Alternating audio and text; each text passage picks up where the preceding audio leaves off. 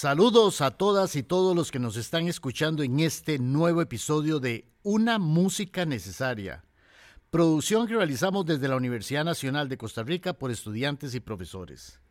Hoy nos visita un compositor que ha puesto el nombre de Costa Rica muy en alto, como solista y como parte del grupo Editus. Nos referimos a Edín Solís, guitarrista, productor, arreglista, compositor y muchas cosas más que vamos a conocer hoy. Bienvenido, Edín. De verdad, un placer tenerte en este programa.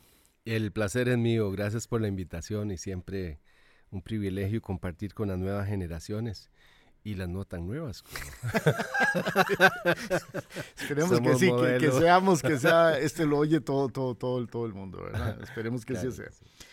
Vamos a empezar, siempre hablamos antes de entrar ya a materia meramente musical, un poco sobre la persona. Eh, sos de Zarcero, ¿cierto? Así es. Bueno, en realidad soy de Naranjo, Llano Bonito, que es el pueblo donde nací, pertenece al cantón de Naranjo, pero queda más cerca de Zarcero que de Naranjo. Queda 20 kilómetros de Naranjo y 5 de Zarcero. Por lo tanto, fui a, al colegio de Zarcero. Este, mi actividad, digamos, en la infancia y adolescencia se ligaba más a Zarcero, pero territorialmente soy naranjeño. ¿Y habían oportunidades de estudiar música en Zarcero? Muy pocas es una historia un poco increíble, pero a veces ni transporte había y recuerdo que me un señora eh, Carlos me invitó a las clases de solfeo. Eso fue cuando yo estaba por graduarme en el colegio en secundaria, que me gustaba mucho la música, ya tocaba un poquito guitarra y me dijo, ¿por qué no aprendes música? Tenés talento para, ¿verdad? Para este arte y demás. Entonces, iba a las clases de la filarmonía, que era una especie de filarmónica un poco más pequeña, y las clases eran a las 7 de la noche, como un ensayo clase. Y no había bus, entonces tenía que irme a pie. sí. Pero bueno, eso es parte de, yo creo que la, la curiosidad y ese gusto por gozar de la música y la polifonía justo nació ahí y luego se amplificó cuando ingresé a la etapa básica, al programa de la etapa básica en 1982. En San Ramón. En San Ramón y el programa de Palmares. Y Palmares, sí, de la UCR, sí. Que por dicha, vieras que hicieron unas audiciones para jóvenes que no tenían ningún conocimiento teórico de la música, pero que tocaban canciones populares. Y nuestra audición, recuerdo Tony Varela, no sé si lo claro, Claro, por supuesto, sí. Bueno, lo que hacíamos era cantar boleros y baladas, música de radio. Cantábamos, pues, si se puede decir que cantábamos. Pero sí, esa fue nuestra audición y Luis Zumbado y quienes estuvieron ahí, pues, tuvieron por dicha esa apertura, ¿verdad? Las sedes regionales, yo creo que ese es el gran aporte que hacen al país. La Universidad de Costa Rica con ese programa incluyó a muchos jóvenes que estudiaban, como en nuestro caso, guitarra, ¿verdad? Habían clarinetistas, trompetistas, etcétera Recuerdo a don Gerardo Pineda también, gente con una gran mística. Randall Dormond fue mi primer profesor de guitarra y un, maestro que me influenció mucho en la seriedad con la que él abordaba la música y el instrumento, la técnica, valores como la disciplina. Y ya dos años después ingreso a artes musicales para llevar la carrera de pedagogía, porque siempre la visión de uno sobre todo viniendo de zona rural, es que de músicas solo hay como dos horizontes posibles, uno tocar en un conjunto de baile o bien ser profesor de música. Yo no tenía idea que uno podía desarrollar la carrera de instrumentista o musicólogo, ¿verdad? Tantas otras opciones. Compositor, caramba, compositor. ¿Y de qué música, verdad? Todavía no conocía este, en profundidad la materia de la música y cuán rico y diverso podría ser. Pero bueno, eso llegó con el tiempo y saqué las dos carreras, música con énfasis en guitarra, ya en etapa universitaria con el maestro Luis Zumbado y la carrera de pedagogía con Miriam Akame, que en paz descanse, esa fue nuestra, nuestra, digamos, guía en todo ese tema de la carrera. Y ahí conocí a don Bernal Flores un poco, que llevábamos cursos de composición, a Flora Elizondo en el caso del piano, este, eh, don Enrique Cordero, que también nos estimuló mucho en el tema de la armonía. Don Enrique tenía una visión un poco más amplia de la música popular, me identificaba mucho un con grupo musical de, de, música popular también, entonces sí. De verdad. Sí, sí. Pues ese fue mi, un poco el incursionar mío en. Ahora, tuviste que trasladarte a vivir a San José. Ah, Pese que tu familia estaba, estaba allá lejos. Luego de dos años de etapa básica, eh, empecé en San José. Un hermano vivía en San José, entonces eh, Víctor Solís, y ya ahí me, instalé y pues todo bien. Fue un periodo muy intenso, muy rico en esa misma época recuerdo que Mario a un guitarrista al que admiraba mucho. Habían algunos que, que tenían un nivel impresionante, Ramonet Rodríguez, el mismo Randall, Mario Ulloa, este, Alberto Campos en ese momento, Luis Castillo, eran como la generación que estaba empujando, ¿verdad? Luis Zumbado y Pablo Ortiz habían llegado y Mario Solera de otros países y ya se, se instalaron en las universidades, pero esa generación a mí me marcó y sé que a Tony y a muchos otros guitarristas jóvenes. Entonces, Mario Ulloa cuando decide irse a estudiar a, Alemania, deja el grupo Canto América, en el que él estuvo como tres años, creo, algo así.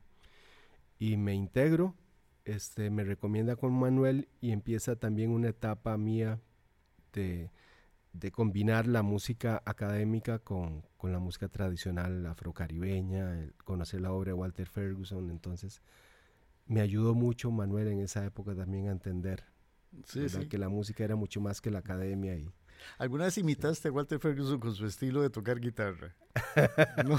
Es difícil, él tiene, igual que Ray Tico, tiene su, ¿verdad? Tiene un estilo muy particular. Efectivamente, sí, pero bueno, eso fue una gran experiencia, porque también tener a Manuel Monestel ahí eh, de, guía en Canto América, wow, ¿verdad? Era abrirte un montón, un mundo nuevísimo, ¿verdad? Para un chico de esa edad.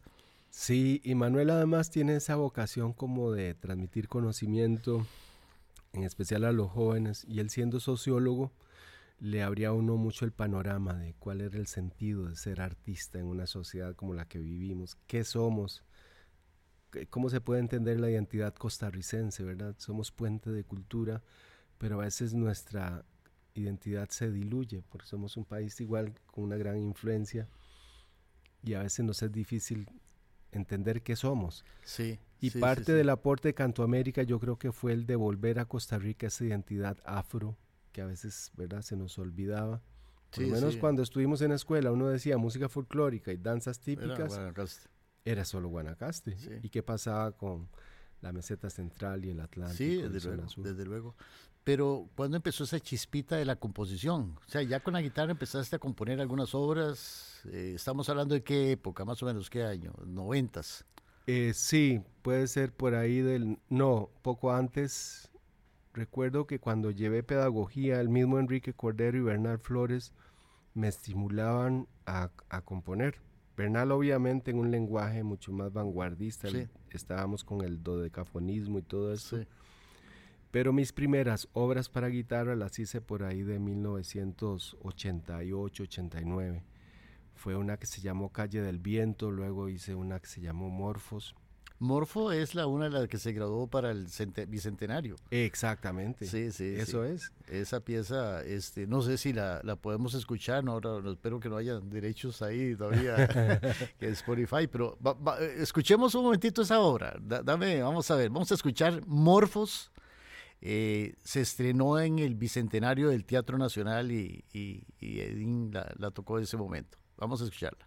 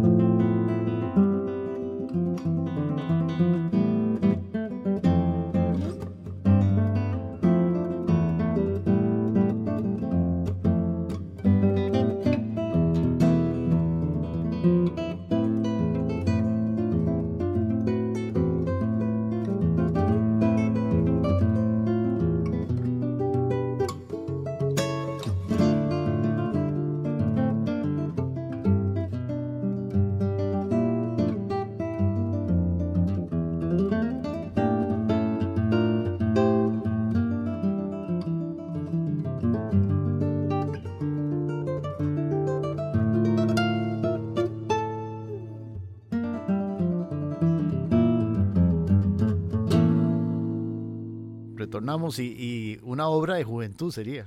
Así es. Me, yo no puedo decir que me concebí como compositor. En realidad todavía dudo si soy o no compositor porque respeto mucho ese, ese oficio. Nunca llevé la carrera de composición y ahora cuando cada vez entiendo un poquito más en lo que es la orquestación y verdad la historia de la música, la evolución en todos sus aspectos, uno dice, caramba, los compositores, si uno ve la historia de los grandes maestros, empezaban a los 10 años, 11, 12, ya tenían obras de peso, ¿verdad? Y tenían resuelto un montón de cosas que yo todavía estoy en proceso de, no, no, y, estudiar. Y, como instrumentista, recuerde que la UCR aquel entonces era muy cerrada, si no tenías cierta edad no te dejaban ingresar, y, sobre todo para instrumentista, ya entraste vos casi 17, 18 años a, a, la carrera. Sí sabías un poco, pero, pero bueno, ya tenías también parte de la etapa básica de San Ramón, pero, pero era muy, muy cerrado, y sigue siendo muy cerrado entrar a estudiar a la UCR, ¿verdad? Sí, yo creo que hay más apertura ahora, en todo sentido, eh, acceso a digamos, a compositores que tienen intereses ya en muchas otras direcciones, no tanto la música formal. Obviamente hay una línea de trabajo, pero los, si uno lo toma por los mismos profesores, uno dice, caramba, gente que ya ha tenido mundo y que son muy amplios en su criterio. Entonces, eh, yo creo que la historia hoy es muy diferente, el país ha avanzado mucho, eh, musicalmente en todas sus áreas tenemos mucho mejores directores de orquesta, intérpretes, compositores, arreglistas. La formación ya caló como en todos los segmentos de la población de músicos. En todas las áreas hay programas, ¿verdad? De etapa básica, el cinema, es sí, Y, no, y unos musicazos tremendos. De hecho, de hecho, vos lo dijiste, o sea, yo cuando tenía la guitarra tocaba boleros y cosas. Ahora un chico hace unas armonías para tocar el mismo bolero y, unos, y unas técnicas y, son, son así, ¿verdad? Y, además son la generación YouTube, bueno, YouTube, YouTube es, a ver, pensemos, eh, ubicándonos en el contexto, toda esa formación, ¿verdad? En los 80, 90, YouTube yo creo que entra por ahí el año 2000. Y, o sea, eso nos puede decir a qué acceso tenía, a qué información tenía uno acceso, ¿verdad? Esos tutoriales, ver la versión del violinista o del pianista o del guitarrista tal, es uno escuchaba los, las versiones que le traía Luis Zumbado Randall de Narciso Yepes en guitarra, por ejemplo. Y pare de contar. Y pare de contar. o los VHS que traía uno de Estados cuando iba, ¿verdad? A Estados o a Europa y traía uno algún material. Y yo recuerdo que yo cargaba en mi maleta compraba de 10 VHS con tutoriales de guitarra y todo. Era así el, sí. ¿verdad? El casetote que llenaba uno la maleta. Y ahora hay millones de contenidos disponibles. Uno pone escalas pentatónicas o escalas, ¿verdad? Modos. Y hay cientos de tutoriales en todos los idiomas. Sí, efectivamente. Mira, ya siendo jovencito ganas un festival de guitarra y, y, te becan para ir a estudiar a Europa, ¿verdad? Eso fue en el año 90 91 eh, más bien, sí recuerdo que el primer eh, concurso internacional de guitarra al que asistí, en el que concursé, este, estaba muy nervioso, estaba como un conejo, temblaba. Entonces recuerdo que toqué una salsa de Mario Yoa para piano y guitarra y dije yo, bueno, para tranquilizarme, porque ese es como mi lenguaje, yo vengo de, del pueblo y lo que disfruto es hacer música popular. Y también en ese concurso tenía que tocar el preludio Fuga y Alegro de Bach, que es una obra de peso y fue la obra obviamente que más estudié y me, me relajé quizá tanto y verdad que luego tocar Bach me resultó pesado, entonces tuve como dos, tres lagunazos, cuatro lagunazos y no pude montarme y opté por abandonar el escenario.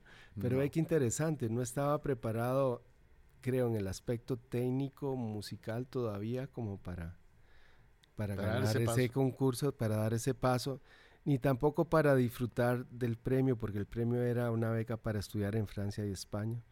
Dos años después participé en el mismo concurso y la historia fue diferente, me preparé, ya entendí, ¿verdad?, lo que era tocar frente a un jurado, esa presión. Y fue, fue una experiencia sumamente rica el, el, participar, por ejemplo, en los cursos eh, de Artes de Bern en Francia con maestros como Jorge Cardoso, Javier Hinojosa, este, Francisco Ortiz y además con músicos de muchas partes del mundo, en Santiago de Compostela, en España también. Eh, dimos, bueno, di recital en esa, el ganador del concurso de Costa Rica tenía como asegurado un lugar en los conciertos de guitarra de ese festival. Entonces toqué una, un lugar precioso que era como una capilla de esas antiguas en la ruta de Santiago, en Francia. Y luego aproveché y me quedé casi que todo el año este, haciendo conciertos, hablé con muchas embajadas. Era joven, pero vieras que tenía una, un impulso así increíble para, para hacer conexiones y yo quería tocar por todo lado y, aprender y conocer muchos músicos. Y eso fue lo que hice ese año.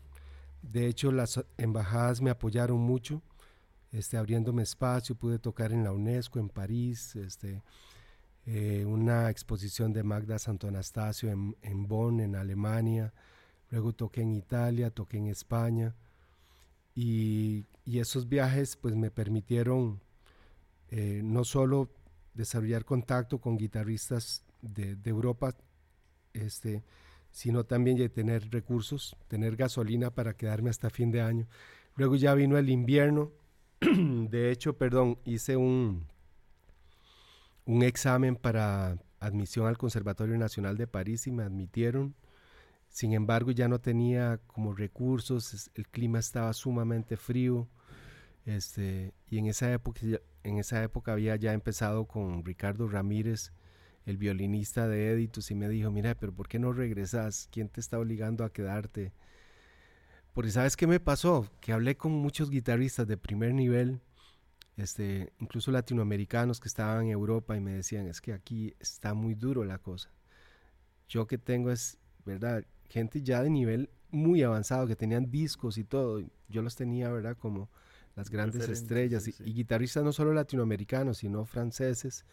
Recuerdo que conocí al guitarrista de la Orquesta Nacional de Jazz de Francia y muchos otros y me decían, bueno, yo la mitad del tiempo estoy dando clases, la otra toco, ¿verdad? Lo que salga.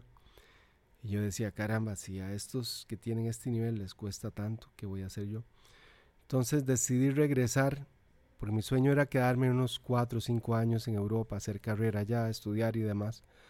Pero decido regresar y le dije a Ricardo, el violinista, si querés, trabajamos seriamente en el proyecto de Editus, pero yo quisiera que lo tomemos como, como un proyecto para que compositores escriban para el grupo y yo también explorar y componer obras para el grupo. Dichosamente fue un socio que me enorgullece decir que, que ¿verdad? compartí con, con él todo ese proyecto y así fundamos Editus y dos años después integra a Carlos Vargas Tapado y, y empezamos ya una dinámica de grabar un disco por año, de llevar los conciertos al teatro. Mira, ahora vamos a hablar mucho de Editus. Eh, siempre, siempre al final del programa pregunto a los compositores que entrevisto qué es el consejo que le dan a los chicos nuevos, ¿verdad? Pero en este caso no te lo voy a preguntar a vos, porque ya sos un ejemplo. O sea, si un muchacho ve que has que a nadie le regalan nada. Es, es, Vos sos emprendedor, eh, visionero, buscar. O sea, yo creo que ese es el espíritu, espíritu que tiene que tener un joven. O sea, nadie le da nada. Y, y, yo creo que, que no te hago la pregunta porque vos mismo estás mostrando qué es lo que hay que hacer de joven. Tirarse al agua y andar, buscar, averiguar, preguntar. Sí sí. sí sí. sin miedo, ¿verdad? Yo creo que ese es el mejor ejemplo para, para poder decir esto lo que se tiene que hacer, ¿verdad? Eh, viene la otra etapa, ¿verdad? Cuando ya arrancas con, con Editus. Pero bueno, em, dice que en el 91 formaste el grupo Editus, ¿verdad? Pero se han grabado, ¿qué? 12 o más álbumes.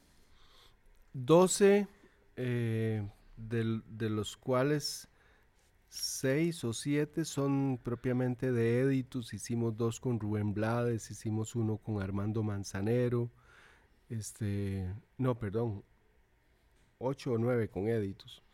eh, dos con Rubén, uno con Armando Manzanero y hemos colaborado en discos de otros artistas. Sí, eh, para que la gente sepa, eh, aparte de esto, Editus ha ido a más de 30 países en América, Asia, Europa, Medio Oriente.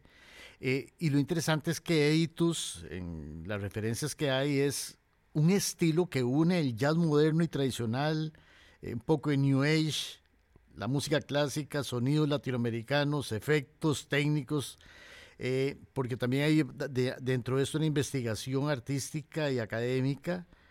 Y en Editos cada músico marca las composiciones del grupo con su propia personalidad. Editos, ¿cómo, cómo, cómo, cómo se les ocurre todo esto? Primero el nombre y después esa fusión, posiblemente en esa época también un gran referente era Adrián Guizueta y su grupo experimental, y me imagino que impactaba a todos los jóvenes de su momento de hacer cosas locas, cosas nuevas, mm, salirse de, la tradición de, una formación de grupo, ¿verdad? Definitivamente todos somos producto de la época y claro, Canto América, Adrián Goizueta eran nuestros referentes. Canto América, puesto que como te dije, yo integré cinco años el proyecto y en el caso de Adrián Goizueta, escuchar el trabajo del mismo Adrián, su manera de arreglar, escuchar los grandes aportes que hacían Fidel Gamboa y escuchar ese ensamble, ¿verdad? Donde a veces habían chelistas, violinistas, un oboe, una flauta, y yo decía, wow, qué lindo, porque está combinando los instrumentos clásicos con, con el género canción y además una canción que habla de lo que habla, ¿verdad? Música con alto valor poético, contenido social música comprometida con, la época. Era una historia diferente, ¿verdad? De dictaduras. Este, habían heridas abiertas muy recientes. Era una época en la que a Costa Rica llegaron chilenos, ¿verdad? Muchos actores. Entonces había una militancia y se tomaba el arte, ¿verdad? El teatro especialmente. teatro y la música eran herramientas poderosas para, para dar mensajes y ese fue este, de nuestra realidad. A mí recuerdo que cuando toqué con Canto América una vez en Guatemala para el festival Olof Palme, que era en tributo a Olof Palme, este, estalló una bomba y cancelaron el concierto que tenía y fue la primera vez yo como joven costarricense que veo tanques de guerra y prácticamente la, ciudad sitiada con toque de queda, no se podía salir después de las 7 de la noche. Y ahí fue lo que terminé como de atar ¿verdad? Cabos y decir, caramba, es que vivimos en una burbuja, Costa Rica es un país privilegiado y se están viniendo a refugiar. Recordemos que en el 79 con la revolución de Nicaragua, ¿verdad? etcétera. Entonces, entendí que la música tiene como, puede tener otro propósito y eso fue eh, de lo que, lo que me marcó, por un lado, y me estimuló a desarrollar la música propia, que era fresco, no era música, ¿verdad? No tener letra, no tenía tal vez ese contenido político tan obvio, pero dije yo, caramba, quisiera crear una música que tenga que ver con nuestra identidad. Y por ahí nacieron obras como Tocú, que era inspirada en la cultura guatuso costarricense, que utiliza un ritmo de, de 6 por 8 tambito, que es muy común en, en la zona de Guanacaste, pero común a toda Latinoamérica. Por ahí compuse un calipso para dos guitarras, compuse boleros, este, invitamos a Eddie Mora, Luis Castillo, Adrián, mismo Adrián Goizueta, que compuso una obra para nosotros que se llamó Ellas, este, Bernardo Quesada, el mismo Fidel Gamboa nos apoyó mucho con arreglos, con algunas obras que compuso. Entonces, Edito se volvió un proyecto en el que varios compositores, Carlos Castro también escribió este, obras y este, nosotros presentábamos ese material en teatro. Y ahora que me decías, ¿qué consejo le darías a los jóvenes? Claro que hay que ser mandado, claro que hay que entender que todo es un proceso, porque ve lo que hicimos, nosotros nunca nos regalaron nada, en realidad para tener recursos, ¿qué hicimos en la etapa temprana? Hicimos una lista de los restaurantes más exclusivos, íbamos a hacer audiciones gratis, ¿verdad? Le decíamos a los dueños, nada más déjenos tocar esta noche, no tiene que pagarnos nada, si gusta, nos da algo de comer o lo que sea. y, ¿Y qué pasaba? Que el efecto inmediato de la gente era, uy, ¿cómo se llaman ustedes? ¿Qué hacen? Este, ¿Los puedo contratar? Entonces aprovechábamos y en esa época ya teníamos algunos cassettes, tarjetas. Y luego cuando empezaron a construirse los centros comerciales, empezamos todos los sábados y domingos, íbamos al nuevo Multiplaza o al nuevo Mall San Pedro, al ¿verdad? Metrocentro en Cartago, este, Plaza del Sol y no cobrábamos a los centros comerciales por tocar, era una manera de promocionarnos como se hace en Europa. No sé por qué aquí no, ¿verdad? Los músicos a veces no, se tiene eso, ¿verdad? No hay metros. Entonces, nosotros decíamos, pero ¿por qué no hacerlo, ¿verdad? ¿Por qué ver eso como algo malo? Y lo que hacíamos era nada más pedíamos una tarima y nosotros mismos llevábamos el equipo y vendíamos tantos cassettes y, y ¿verdad? Dábamos tarjetas que se volvía una manera excelente de promocionarse. Y eso financiaba los conciertos que hacíamos en teatro, porque es oneroso hacer un concierto en un teatro. Y los conciertos en teatro se llenaban. En esa época entendíamos que teníamos que ir a, la, a los medios, de a la prensa escrita, a las emisoras de radio, a las televisoras. Recuerdo que tocábamos las puertas muchos de Canal 6, de Canal 7. Muchos periodistas, quizá por ser jóvenes, nos decían, hay que apoyar a estos muchachos, ¿verdad? Y, fue una historia muy, muy linda. Este, el grupo se consolidó. Ya teníamos creo que cinco discos, varios espectáculos, siempre tocábamos como en los festivales más grandes. Y en eso resulta que uno de nuestros discos, el primero, Ilusiones, llegó a manos de, de Rubén Blades, que andaba buscando un violinista para un disco que hizo que se llamó La Rosa de los Vientos, que hizo con músicos de Panamá. Y resulta que Rubén llamó a la casa de, Ricardo, alguien le dio el número y Ricardo creyó que era una broma. Entonces nunca devolvió la llamada. y ahí se quedó esa historia. Pero luego nos enteramos en una revista, creo que fue la Rolling Stone, donde le preguntaban a Rubén cuál era los, la música que él siempre cargaba. Y decía, mira, este, me encanta escuchar música clásica, mi compositor favorito es Greek, pero también escucho Boca Libre, de Brasil y un grupo de Costa Rica que se llama Editus. Y nosotros, wow. O sea que esa llamada que hizo a Costa Rica probablemente era... No era una broma. Y es que Editus fue conformando un estilo musical que, que era un sonido propio. Por muchas razones. Porque para empezar ustedes son una generación de guitarristas clásicos, la, casi la primera generación estudiada. O sea, antes de eso era el músico popular y ya en los noventas, con la escuela que trae Luis Zumbado, empiezan a aparecer guitarristas profesionales. No antes, antes no había, antes habían otro tipo de guitarristas, pero profesionales aparecen en los 90, la primera generación, y entonces es encontrar un violín y una guitarra tocada profesionalmente. Antes no, no existía una cosa de esas esa nueva sonoridad es lo que va haciendo de Editus su propio sello y su propia identidad.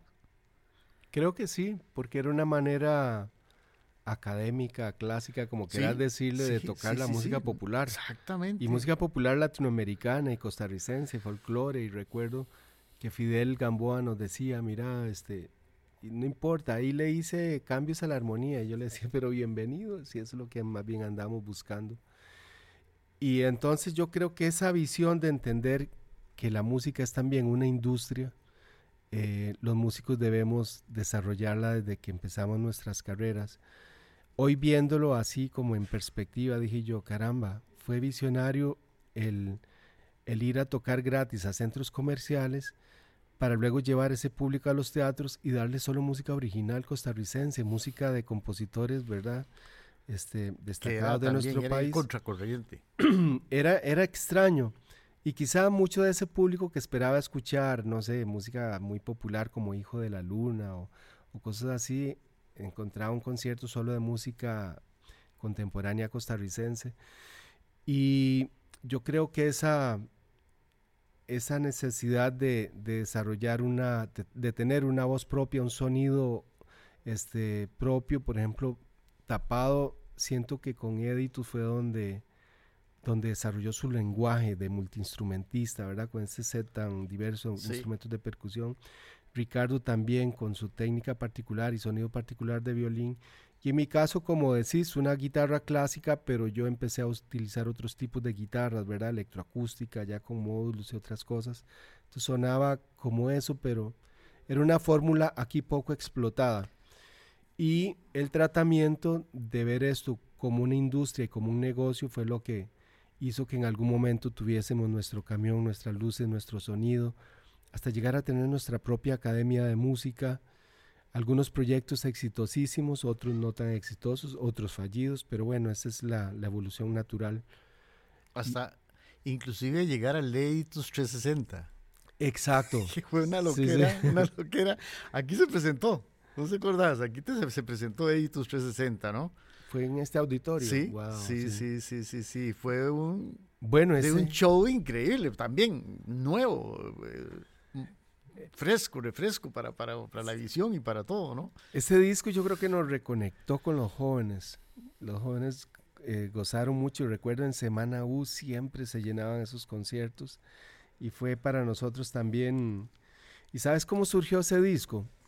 360, no fue porque dijimos, mira, ¿qué sucede la mezcla entre esto y esto? Siempre es alguna necesidad que surge, en ese caso cervecería, quería que Editus hiciera una versión de la música de los DJs más famosos, DJ Tiesto y toda esta gente. Y nosotros le dijimos a cervecería, o sea, podemos hacer una música electrónica, pero no importa que sean obras nuestras. Digo, yo puedo escribir música pensada en la música de esos DJs, pero que suene a nosotros. Y por dicha aceptaron y, se volvió, digamos, un, un, un proyecto que caló mucho entre los jóvenes, nos reconectó. Sí, sí, sí.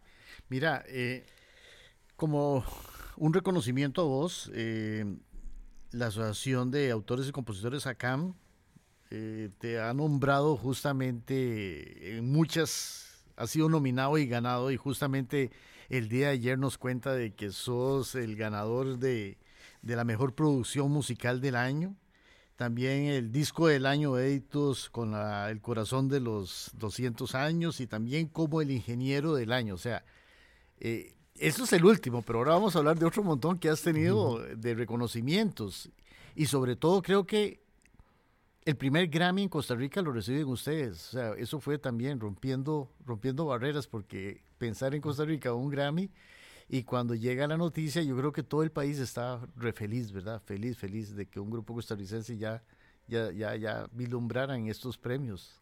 Claro, eso fue un reconocimiento importantísimo para, esta, para nuestra generación, porque no solo era Editus en, ese, en esos discos que yo creo que se obtuvieron por estar asociados obviamente a una figura como Rubén Blades. Rubén Blades es un artista sumamente querido y respetado en toda Latinoamérica. Y el primer Grammy que llegó en el 2000 por el disco Tiempos fue un Grammy ya grabado en Costa Rica con ingenieros costarricenses, con arreglistas, con intérpretes costarricenses. Entonces tenía un sello muy costarricense. Nosotros como Editus tuvimos la dicha de que Rubén nos invitó a la ceremonia ¿verdad? Y nosotros recibimos la estatuilla, más el proyecto fue, fue, fue todo el colectivo que era el sexteto ya latino con Walter Flores, Lalo Rojas, Ramírez Araya, Carlos Magno Araya, etcétera, y, y Editus Trio. Pero definitivamente marcó mucho el que fuese Rubén, porque recuerdo que ese primer Grammy a nosotros nos marcó mucho, porque Rubén nos dijo, mira, esto es así, este, a veces eh, el criterio de la academia es comercial, uno no sabe, es como una lotería. Y en esa categoría estaba Maná, eh, Luis Miguel, Juan Luis Guerra. Entonces uno dice, caramba, a la par de ellos, tal vez Rubén no tiene, digamos, el alcance, no, es, no está como Maná pegado con giras, ¿verdad? Que llena tantos estadios. Rubén estaba recién empezando a girar de nuevo y de hecho esa asociación con nosotros marcó un inicio de él para hacer giras de nuevo. Y por eso fue que tuvimos la dicha de que nos escogiera como banda para no solo para grabar sino para girar por seis años con él. Y eso nos conectó a escenarios en los que nunca habíamos soñado estar como el Carnegie Hall, el concierto, el, el Montreux Jazz Festival en Suiza, tocar para 100 mil personas en el Zócalo de México y uno decía, wow, este, tengo que pellizcarme para creer que estoy acá. El primer concierto nomás fue en el Poliedro de Caracas y era un concierto, ¿verdad? Este, donde el público estaba así como encima de uno, una energía, una fuerza, un ruido, ¿verdad? Que generaba la masa, porque Rubén es un ídolo en Venezuela. y ese era nuestro primer concierto y justo después de Venezuela iniciamos una gira por Europa y eso fue eh, yo creo algo que nos marcó mucho y nos devolvió, no nos devolvió, nos hizo desarrollar como una fe de que Costa Rica puede tener potencial, de que el nivel de los técnicos, de los músicos ha subido y que uno perfectamente puede, puede dar la talla en estos espacios. Y fue una escuela en todo sentido, riquísima, riquísima. Y gracias a eso hoy muchos de estos técnicos y, y nosotros hemos seguido trabajando y, hoy, ¿verdad? Muchos más han obtenido Grammys y así seguirá siendo porque el nivel ha crecido mucho. Ustedes empezaron, pero ya esto se abrió un montón de, ya de grupos musicales costarricenses, ¿verdad? Totalmente. ¿Cómo, cómo, cómo era trabajar con Rubén? O sea, ¿qué, qué ritmo? ¿Qué, ¿Cómo era? ¿Cómo era? Rubén es una persona, bueno, intensa. Decís intensidad, es una persona intensa este, ¿verdad? Idealista. Rubén es una persona con una energía que uno, ¿verdad? Le cuesta entender que alguien es capaz de hacer tantas cosas al mismo tiempo. Él ha hecho, creo que al día de hoy, casi 40 películas, series de televisión. Fue candidato a la presidencia de Panamá. Se graduó con honores de Harvard en Derecho.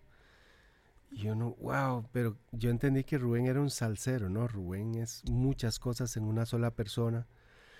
Y, además una persona que tiene todo eso, ¿verdad? Tiene el gran nombre, eh, alguien que llena estos auditorios, ¿verdad? Que es respetado por artistas de primer nivel, porque a muchos de nuestros conciertos llegaban, yo recuerdo que en una ocasión llegó Paul Simon, Phil Collins, Sting, muchos artistas llegaban a abrazarlo, a saludarlo y se quedaban ahí en el, en el escenario escuchando el concierto y, y nosotros, wow, pero y ese respeto eh, se mantiene hasta el día de hoy. Y Rubén tiene el otro lado, que es alguien sumamente humilde, carismático, ese tipo de persona que entra por, por la cocina, por donde está el servicio, digamos, en un hotel, y saluda a todo el mundo, ¿verdad? A los meseros, a los cocineros, al misceláneo. Y por último, si le queda tiempo, pues ya saluda. Y a veces le daba, ¿verdad? También por, por quedarse tres horas después de un concierto firmando autógrafos y haciéndose todas las fotos. A veces no, no se podía y él salía, estaba muy cansado. A mí este, me tocó verlo muy de cerca porque recuerdo que en una gira de Europa este, yo viajaba con él aparte para las conferencias de prensa. Entonces él y yo atendíamos a la prensa antes de llegar a cada concierto, a cada ciudad. Entonces lo vi como la persona vulnerable, muy espiritual, enojado, agotado, este, idealista, a veces filosófico, ¿verdad? A veces esas reflexiones eternas. Entonces fue muy lindo compartir con él así prácticamente durante un mes, todos los días. Este, y una persona me hizo que, o sea, hizo que fuera a cada conferencia porque quería hablar de la banda del sonido de la banda y, y en los conciertos él nos hacía siempre abrir, tocar antes que él entrara para que entendieran quizá también que el concierto no iba a ser la salsa ruda que, que la gente escuchaba, sino que venía con otro álbum. Entonces decía, bueno, el opening son ustedes. Y eso era intimidante a veces. Recuerdo en el concert Gebao en Amsterdam, este, que, que, ¿verdad? Salía, saludaba al público y se sentaba ahí en una... Era ya toquen. y, eh, o en el Zócalo, nosotros tres tocar y abrir el concierto para 100 mil personas. pero eso le da uno, le da esa fuerza que no sé de dónde la saca y uno dice, caramba, somos de un país pequeñito, pero aquí necesito plantarme y y, hacer lo que vengo a hacer y punto. Ahora, qué montón de puertas les ha abierto eso, ¿verdad? Porque también le han trabajado eh, álbumes a Armando Manzanero y, otros grandes artistas, o sea, se les abrió un mundo a ustedes. Sí, justamente después de hacer tiempos, Ricardo Arjona, recuerdo que nos vino a buscar para un disco que se llamó Caribe, él quería ese sonido, pero bueno, estábamos de gira con, con Rubén y no, no pudimos hacerlo. Sin embargo, sí, Armando Manzanero, León Gieco, pudimos grabar con León. Tuvimos la dicha de hacer un concierto bellísimo en, en el Teatro San Martín en Buenos Aires con Pedro Aznar y León Gieco, justo recién que se obtuvo el Grammy. Ellos tuvieron la anuencia de hacer este concierto allá en Buenos Aires y fue un concierto muy íntimo, el trío y, y, con ellos. Recuerdo que Pedro incluso cantó Muchacha y Luna, este, y fue, fue, fue un periodo riquísimo porque empezamos a viajar mucho, a darnos a conocer. Paralelo al trabajo con Rubén, este, eh, nosotros empezamos a conectar con muchos grupos de Centroamérica, bueno, Latinoamérica. Y curiosamente, internamente, más bien el trabajo que estábamos acostumbrados a hacer cayó muchísimo y dejaron de, de, o sea, fue como si dijeran, ya ustedes no pueden amenizar eventos privados. Sí sí, sí sí, fue interesante y nos puso en, una, en un dilema serio y por eso fue que decidimos fundar la academia porque ya no nos estaba llegando el trabajo regular. Yo me acuerdo en esa época que decía, no, no, seguimos cobrando lo mismo, no crean, o sea, la gente que pronto otro estaba, estaba en un pedestal. Me imagino que más bien fue negativo porque sí, bueno, quién sabe cuánto cobrará Editos por un concierto, ¿verdad? O sea, se, fue y, y, yo me acuerdo que en un momento decís, no, no, Contrátenos, por favor, sí. Sí, sí. No, es que era un poco eso, porque el, trabajo con Rubén maravilloso, pero eso era una parte. Y el resto del tiempo, y teníamos, ¿verdad?, personal, en fin. Sí, sí, sí, sí. Eh, mira, has sido ganador del concurso nacional de guitarra en el 91, ya lo hablamos. En el 2000 con, con Rubén Blaze, eh, Editor reciben el Grammy. En el 2003 también ganan otros dos Grammy, categorías de Mejor Disco en Música Mundial, Mejor Disco Contemporáneo Tropical para el Disco Mundo. En el 16 recibe el Premio Nacional de Música en Costa Rica por su obra Preciosa y Aire para dos guitarras y orquesta sinfónica. Eh, o sea, no te, has, no te has limitado a editos tampoco. No. Has hecho otros montón de cosas también, ¿verdad? Sí, incursioné en la música de películas, bandas sonoras, sí. hice algunas.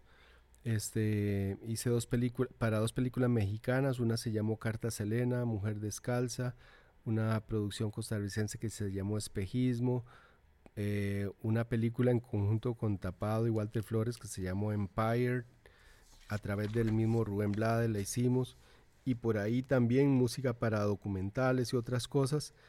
Y el género sinfónico yo creo que se dio de una forma pues orgánica en el 2014 la Orquesta Sinfónica Nacional eh, nos invitó a un verano sinfónico, ese ciclo de conciertos que, que, hacían, que es un proyecto maravilloso. Invitaban a grupos costarricenses, entonces hicimos arreglos sinfónicos de obras nuestras y este, eso como que me estimuló a seguir creando para orquesta de cuerdas, para guitarra o dos guitarras y orquesta y ya luego me atreví como a hacer ya proyectos para orquesta completa, cosa que sinceramente es sumamente complejo y, demanda mucho tiempo, esfuerzo, recursos, porque es caro editar ese material y dedicarle horas, horas, horas, horas. Pero bueno, lo he combinado con otros trabajos y ahorita estoy pues muy feliz. Realmente es de las cosas que más me estimulan escribir para orquesta.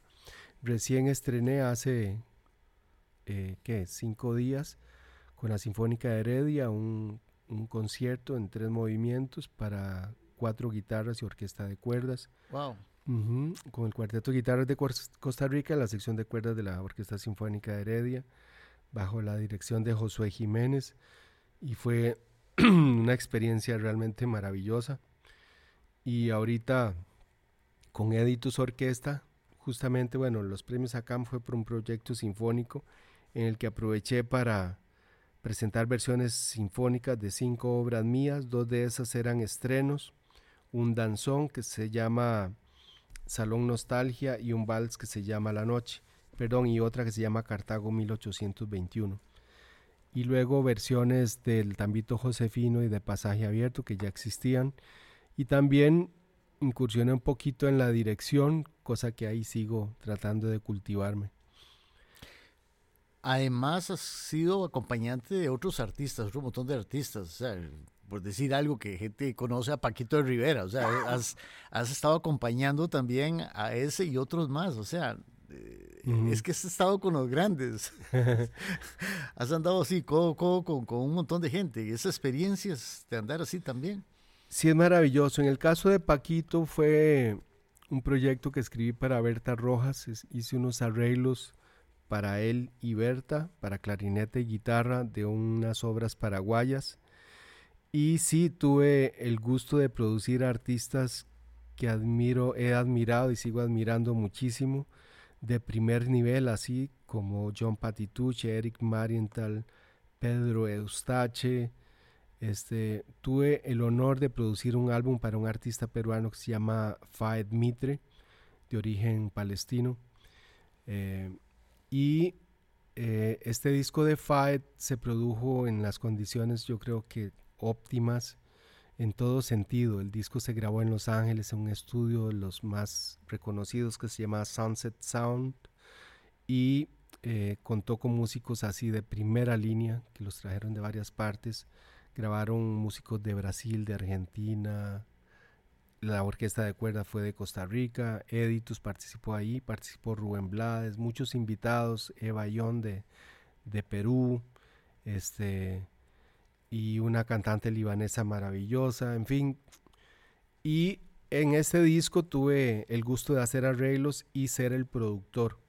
Entonces fue, fue, una experiencia muy retadora porque el rol de un productor musical es, en cierta manera, decir hacia dónde quiere llevarse el barco, de qué manera que se requiere que se interprete una pieza, que sí, que no, y resolver ahí mismo en estudio, tomar decisiones. Sí, sí, vos no das clases, así una universidad o algo, es que es, que es, un cúmulo de conocimiento que, que eso se tiene que transmitir a las nuevas generaciones. O sea, no solamente llegar a una universidad y enseñar ahí eh, armonía y historia, sino que eh, todo lo que has colectado a través de esta vida tan exitosa, ¿cómo, cómo, cómo dejarla en unas nuevas generaciones?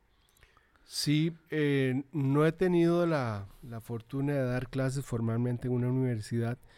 A ver, y también reconozco que sucedió algo. Yo no tuve la paciencia o el cuidado de terminar, por ejemplo, mi recital de licenciatura. Me faltó una materia y el recital para la licenciatura en guitarra. Igual para... Obtuve hasta el bachillerato en enseñanza de la música, pero eso quedó inconcluso. Entonces, para ser profesor universitario debí pues cerrar ese ciclo, ¿verdad? De repente terminar con una licenciatura, maestría y demás. Que es un mero papel, porque el conocimiento lo tenés. Bueno, eh, sí he tenido la experiencia, ¿verdad? En la calle, en las tablas, que es una experiencia muy valiosa y que en cierta manera he tenido también el gusto de poder ir a las aulas universitarias a compartir parte de esa experiencia. He sido invitado a algunas este, conversaciones, pero no, no enseñar formalmente y es algo, bueno, si, si tengo la, fuerza para cerrar ese ciclo, pero no es, no es como una prioridad. No, no, para vos este no, pero yo creo que para las nuevas generaciones tenerte vos como un profesor debe ser una cosa increíble, ¿no? ¿Y qué proyectos? Porque ya estrenaste esta obra y ya estás en el horno con otros cuantos más. Sí, mira, este, me gustaría dentro del género orquestal tengo comisionado un concierto para guitarra y orquesta. Eh, eso es lo que, lo que quiero pues hacer el otro año y quiero hacerlo bien. Eh, me tomé el tiempo en este último concierto que se llama Retorno. Eh, me tomé el tiempo como para tratar de plasmar las ideas y de evolucionar un poquito en el lenguaje quisiera modernizar más ese lenguaje, utilizar sonoridades más vanguardistas, pero bueno, es algo que creo que se irá dando en forma paulatina. Así que bueno, eso es lo que tengo en el corto plazo. Con Editus tenemos varias cosas ahí también. Y lo que surja. Sí, ¿y cómo, cómo, lograron sobrevivir a la bendita pandemia? Dos años ahí secos. ¿eh? Mira, yo soy presidente de la Asociación de Autores y Compositores, ACAM, y eso demandó un trabajo como nunca me, imaginé atendiendo esa situación. Eh, por si no saben, ACAM tiene alrededor de 4.000 asociados músicos. De esos hay alrededor de 1.500 a 2.000 que están muy activos y que se vieron afectados en forma directa. Entonces eso nos obligó a, a desarrollar estrategias para ayudar a esta población con diferentes proyectos. En algunos dimos dinero, ¿verdad? En otros lo que hicimos fue financiar proyectos como este, hacer grabaciones de música costarricense y de esa manera se dinamizaban un poco los estudios de grabación, los arreglistas, los productores, los intérpretes, eh, a los compositores. Y hemos seguido en conjunto con AIE y la UTM, que es el sindicato de, músicos y afines, este, desarrollando proyectos para apoyar el sector. Y eso ha sido muy bonito, porque nos obliga a estar en contacto eh, en constante contacto con el Ministerio de Cultura. Lo estuvimos en su momento con el Club Activo 2030, con la Teletón, se hizo una Teletón por la Cultura. Se han hecho varios esfuerzos y yo creo que eso nos está acercando a los asociados, en el caso de ACAM, de una forma un poco más, más directa con, con, proyectos de música, porque a veces la gente no entiende qué es esto de la defensa del derecho de autor, la propiedad intelectual, por qué es necesario. Ha sido una gran escuela también estar desde ese lado de la cancha. Sí. Y sí, he aprendido bastante y quisiera poner en práctica pues eso con, con más proyectos. ¿Cómo es un día en tu agenda diaria? El día a día, pues, eh, a ver, trato de, de, estar saludable, trato de ir al gimnasio, no siempre lo logro pero me entrego a, lo, a todos estos proyectos. Escribir un concierto para orquesta toma por lo menos tres meses. sí, pero económicamente, ¿cómo haces? Porque vos decís, es una serie de gastos, ¿verdad? que, que, implica dedicarse a la composición y... Y editar las partituras y todo, claro. Sí. Este, a ver, yo desarrollo trabajos de producción, por ejemplo, para el Banco Nacional y para el en especial para el INS, desarrollé varios proyectos eh, en los 95 años, los 95 años de Linz se hizo una gira a nivel nacional. Yo coordiné toda la gira, produje un concierto de celebración como con 10 bandas en la Plaza de la Democracia. Produje algunas campañas publicitarias para Linz. Este, y ahorita estamos en un proyecto de, de giras con el Banco Nacional, entonces eso me da me da algunos ingresos paralelo al trabajo que hacemos con Editus, que dichosamente estamos reactivándonos y ahí estamos cada vez tocando con más frecuencia nuevamente. Sí, sí, o sea, tenemos Editus para, para mucho todavía. Eso espero, claro. Eso esperamos. Eh, ¿Qué nos recomendás escuchar después, ahora aquí, que, ¿Qué te gustaría que, que, que, programemos en este podcast al final de, de nuestra entrevista? Eh, a ver, tal vez algo del nuevo proyecto de Editus Orquesta. Eh, les recomiendo escuchar unas obras. Por ahí hay una que se llama El Vals La Noche, estoy satisfecho con eso. Eh, con Salón Nostalgia, que es un danzón. Con El Tambito Josefino, que es una versión sinfónica de una obra mía inspirada en ritmos folclóricos guanacastecos. Em, y también esta última obra. Dicen que todo todo lo nuevo, toda escoba nueva barre bien. Sí, mm, estoy satisfecho con ese trabajo que hice con la Sinfónica de Heredia y el Cuarteto de Guitarras de Costa Rica. Se llama este Retorno en tres movimientos, Retorno al suelo, Retorno al aire y Retorno al sur. Ese es el nombre de cada movimiento. Los invito a, que disfruten de, desde luego que Sí, desde luego que sí.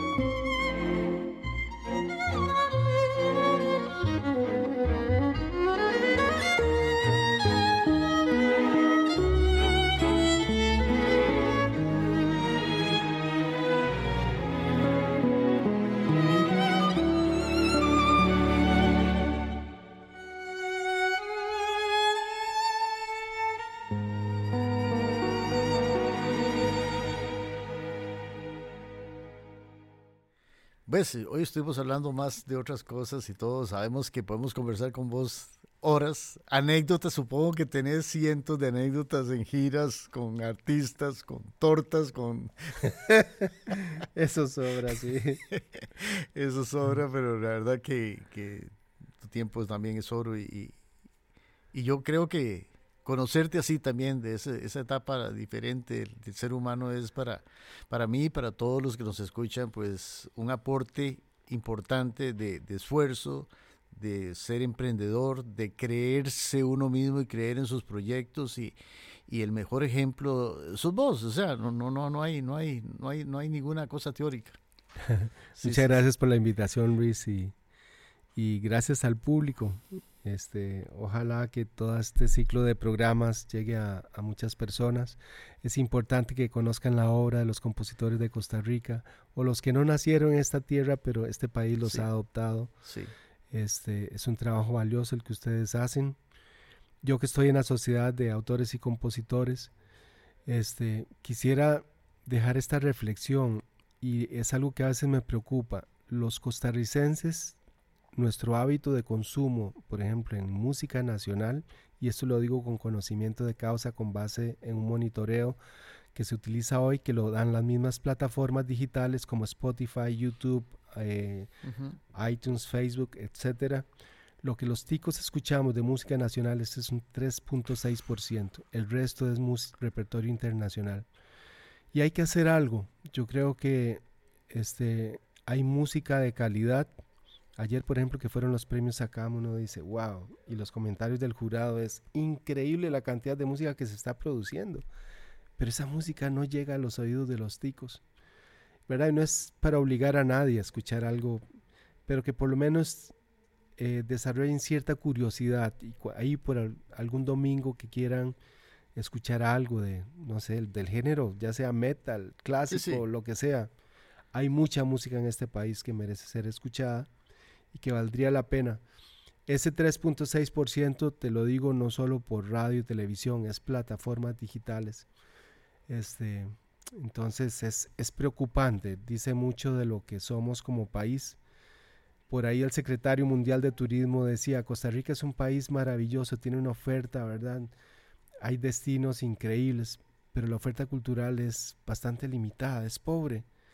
¿Qué pasa con su gastronomía? No terminé de entender cuál es la dieta de los ticos, porque veo chinos, veo cadenas de comida rápida, etcétera y no es que no la hay, pero tal vez no hemos sabido. Ciertamente. Este. Como definir un mensaje claro, ok, nuestra cocina tradicional es esta y podemos preparar estos 20 platillos y que los restaurantes programen un poco la música costarricense cuando un turista llega a Guanacaste, pucha, una marimbita por ahí sería o un calipso limonense y no que escuchen música inglesa o música mexicana, ¿verdad? No es que, a ver, toda la música bienvenida es, pero... Ciertamente. Pero es parte de la experiencia. Cuando uno va a Argentina, ¿verdad? Uno espera escuchar en un club de tango, y pues tango. Sí. Eso es Buenos Aires, a eso suena. Igual si va a Cuba o no. Sí, sí. No, no está lleno de guajiras y sones y cha-cha-cha. Sí. Y si va a México, claro, los mariachis. Pero si va a Costa Rica, es Shakira, es Beyoncé, es Marc Anthony. Entonces ahí hay hace falta algo. Y perdón por cerrar el programa con este jalón de orejas, pero... Sí, sí. Esa es la idea, esa es la idea y hacer este espacio es para, para difundir y que la gente conozca la cantidad de, de compositores y música de calidad que tenemos en este país. Muchas gracias. A todos, muchísimas gracias por escucharnos. Ha sido bellísimo este episodio y los esperamos la próxima vez. Chao.